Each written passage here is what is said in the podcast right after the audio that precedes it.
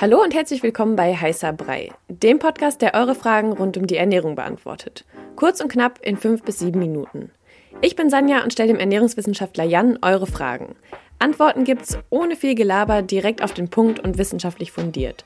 Stellt uns eure Fragen via DM bei Instagram an koro-de. Und jetzt viel Spaß mit der Episode. Heute geht es um das Thema Alkohol mm. und dass Alkohol in Massen ungesund ist, das weiß ja eigentlich jeder, also sollte zumindest jeder wissen. Mm. Ähm, aber was ist denn mit so kleineren Mengen? Also wie viel Alkohol ist okay, beziehungsweise vielleicht sogar gesund? Also, dass Alkohol gesund ist, würde ich direkt mal bestreiten. Also Alkohol an sich ist ein Gift. Da lege ich Veto ein. Da lege ich erstmal ein dickes Veto ein. Auch wenn ich selbst auch Alkohol trinke.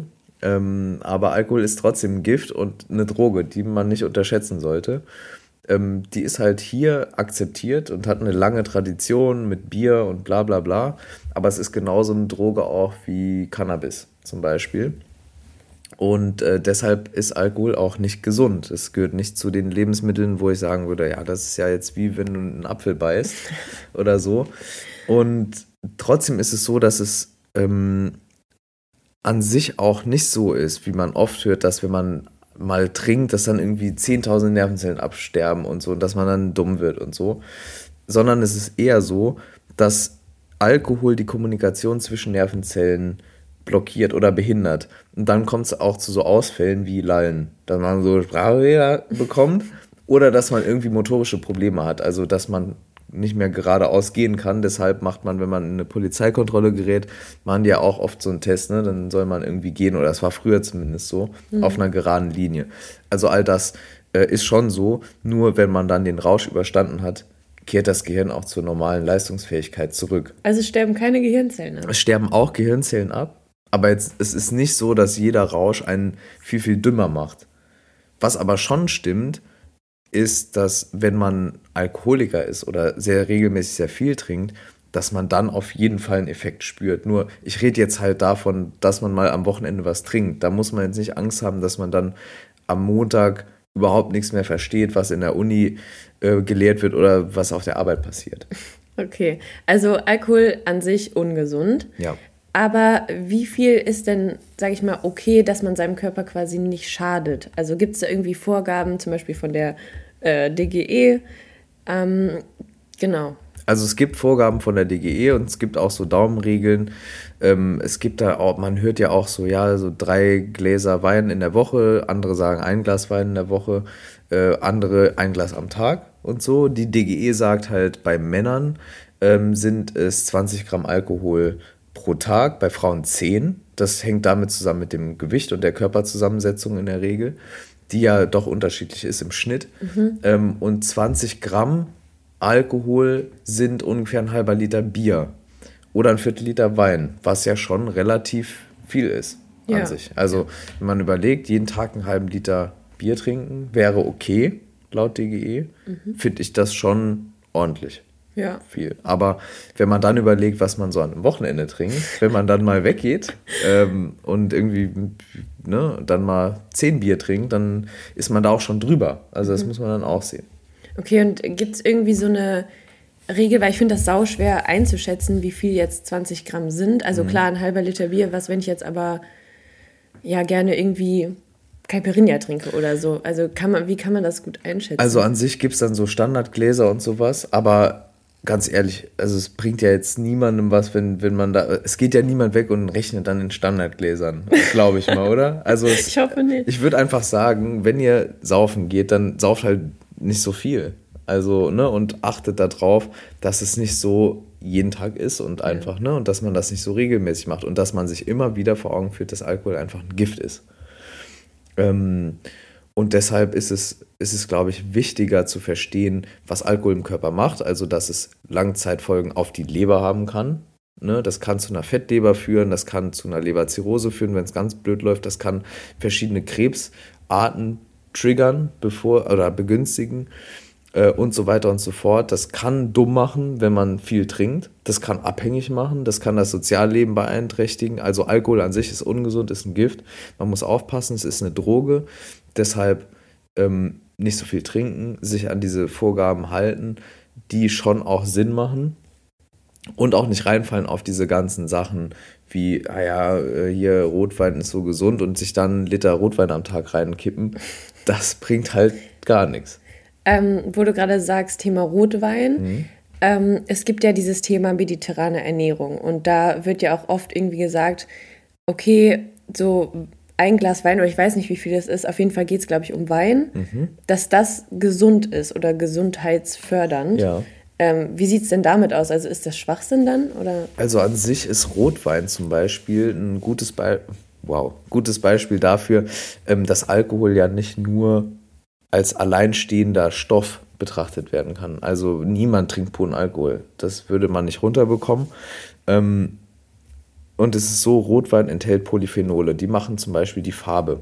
Also das sind sekundäre Pflanzenstoffe und sekundäre Pflanzenstoffe streichen sozusagen Lebensmittel an mit Farbe. Und die sind gesund. Und da weiß man, Polyphenole, super. Und dann hat man daraus geschlussfolgert, dass wenn man Rotwein trinkt, ja auch Polyphenole aufnimmt und das ja toll ist. Allerdings ist es so, dass Alkohol diese Wirkung ausgleicht. Also es ist ähm, nicht so, dass Alkohol Menschen alt werden lässt, sondern es ist eher so, dass die Menschen in den Blue Zones zum Beispiel, wie in Sardinien, die dann viel Rotwein trinken, zu ihrer mediterranen Ernährung und ihrem Lebensstil, dass die nicht wegen, sondern trotz Alkohol alt werden. Das mhm. ist halt der Punkt. und das ähm, liegt ja nicht an dem Alkohol, sondern am Lifestyle zum Beispiel, dass die bis ins hohe Alter aktiv sind, am sozialen Leben teilnehmen, Freundschaften pflegen, sich gesund ernähren, viel selbst kochen, ähm, viel an der frischen Luft sind, in der Sonne und so weiter und so fort. Willst du noch mal kurz erklären, was Blue Zones sind? Klar, kann ich auch machen. Also genau, Blue Zones sind eben ähm, Zonen auf der Welt. Da gibt es äh, verschieden viele in, in allen Kontinenten irgendwie und das sind eben die Zonen, wo Menschen äh, besonders alt werden, also wo es besonders viele Hundertjährige und Ältere gibt. Okay, und daher kam diese Annahme, dass man Genau. Weil diese Leute eben auch Rotwein trinken, vielleicht jeden Tag, oder? Genau, die trinken dann auch regelmäßig Rotwein, auch in geringen Mengen. Die schießen sich jetzt auch nicht immer so ab, sondern genießen das dann. Und das gehört auch dazu. Al Alkohol, ich habe es ja eben schon gesagt, ich trinke ja selber Alkohol. Es wäre jetzt blöd, also wäre dumm von mir, wenn ich sagen würde, trinkt gar keinen Alkohol und so. Das wäre irgendwie geheuchelt, aber trotzdem, man soll es dann irgendwie genießen und dann ähm, sich bewusst darüber sein, dass es halt eben ja, ungesund ist und ein Gift. Du hast ja gerade Abschießen gesagt. Ja. Jetzt muss ich dich mal fragen. Du bist ja der Experte. Für Abschießen. Für Abschießen. Ja, auch das. Nee, aber wenn es dir dann doch mal passiert, dass du dich abschießt, was ist denn dann dein Katermittel oder was ist dein Geheimtipp? Genau, also es gibt da so ein paar Tipps, äh, die ich beherzige und die auch oft helfen, nicht immer. Aber äh, so, so Wasser trinken auf jeden Fall. Also, das habe ich früher nie gemacht. Inzwischen, fast 30-jährig, weiß ich, dass das dazugehört äh, so ein Zwischenwasser zu trinken, einfach. Ähm, und dann eben, wenn man sich gerade Shots oder so bestellt, dass man dann wirklich auch Wasser trinkt und dann einfach darauf aufpasst, dass ähm, der, der Wasser- und Ele Elektrolythaushalt stabil bleibt, weil das ist dann das, was einen Kater verursacht am nächsten Tag. Äh, wo wir gerade beim Thema sind, Elektrolyte.